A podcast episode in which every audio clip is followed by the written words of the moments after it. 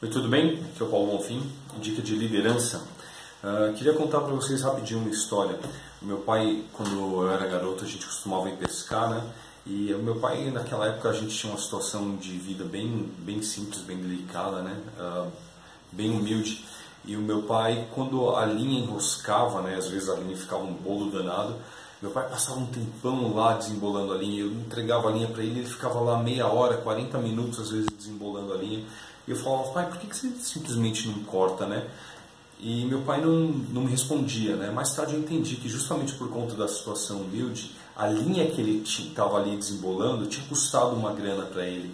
Então ele tinha que valorizar aquela linha, desembolar ela. E assim são com as pessoas com quem você trabalha, você que é líder.